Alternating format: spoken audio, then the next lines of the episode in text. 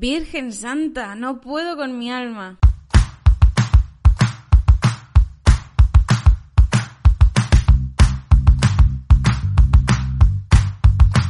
Hola a todos y todas. Como ya sabéis, mi nombre es Lucía y soy profesora de español. Bienvenidos al podcast RQL para hablar español. Por cierto, por cierto, por cierto, podéis encontrar la transcripción, el texto de este episodio en rql.com.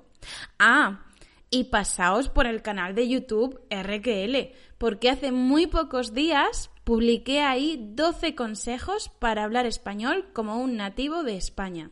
Estos días compartí en Instagram varias frases que podemos utilizar cuando estamos haciendo un esfuerzo físico grande y estamos muy cansados.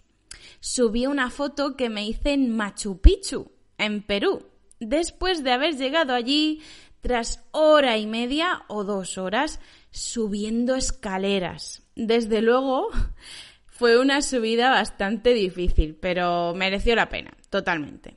Es un lugar espectacular. Eso sí, mientras subía hasta Machu Picchu, no dije ni una sola vez estoy muy cansada. No, no, no. Por eso os traigo estas formas coloquiales y del español real de España para que entendáis lo que estaremos diciendo los españoles en situaciones como esta o para que vosotros mismos sonéis más naturales.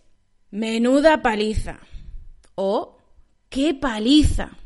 Una paliza puede ser un conjunto de golpes. Por ejemplo, unos desconocidos le dieron una paliza y lo tuvieron que llevar al hospital. Y puede ser también un esfuerzo muy grande que crea cansancio, agotamiento. Por eso, Dios santo, qué paliza subir hasta el Machu Picchu. Con qué matada o menuda matada pasa lo mismo, solo que esta vez viene del verbo matar. Madre mía, menuda matada.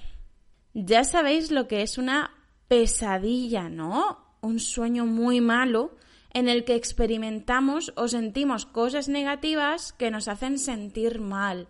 Por ejemplo, uff, anoche tuve una pesadilla y me he despertado muy triste. Soñé que dejaba de aprender español. Pues bien, podemos decir qué pesadilla o menuda pesadilla, también en situaciones de cansancio. Seguramente, mientras estuviera subiendo hasta el Machu Picchu, estarían diciendo en voz alta lo de menuda pesadilla. Estoy destrozado o destrozada o estoy o voy ya destrozado o destrozada. Incluso cualquier sinónimo nos vale. Estoy reventada, estoy muerto, estoy lo que queráis. No puedo más. Y decoradlo con algunas expresiones de origen religioso, que ya no son religiosas, que hemos aprendido en otro episodio de este podcast de RQL. Virgen Santa, no puedo más. La madre del cordero, no puedo más. Además, tenemos las variantes no puedo con mi vida o no puedo con mi alma, que significan básicamente lo mismo. Uf, mira a tu amigo, no puede con su vida. Por supuesto, no nos podía faltar todavía más drama y por eso tenemos me quiero morir. Joder, me quiero morir, en serio, menuda pesadilla. Os decía que todas estas frases las podemos usar cuando estamos haciendo un esfuerzo físico muy grande. Pero ¿sabéis qué? Que también podemos usarlas cuando el esfuerzo es mental. Por ejemplo, estamos estudiando muchísimo justo antes de un examen, pero todavía necesitamos estudiar mucho más y no nos queda casi tiempo. ¿Qué decimos? Me quiero morir, menuda pesadilla, no puedo más, no puedo con mi vida, qué paliza. Todas estas formas nos sirven y además nos harán sonar muy, muy naturales en español.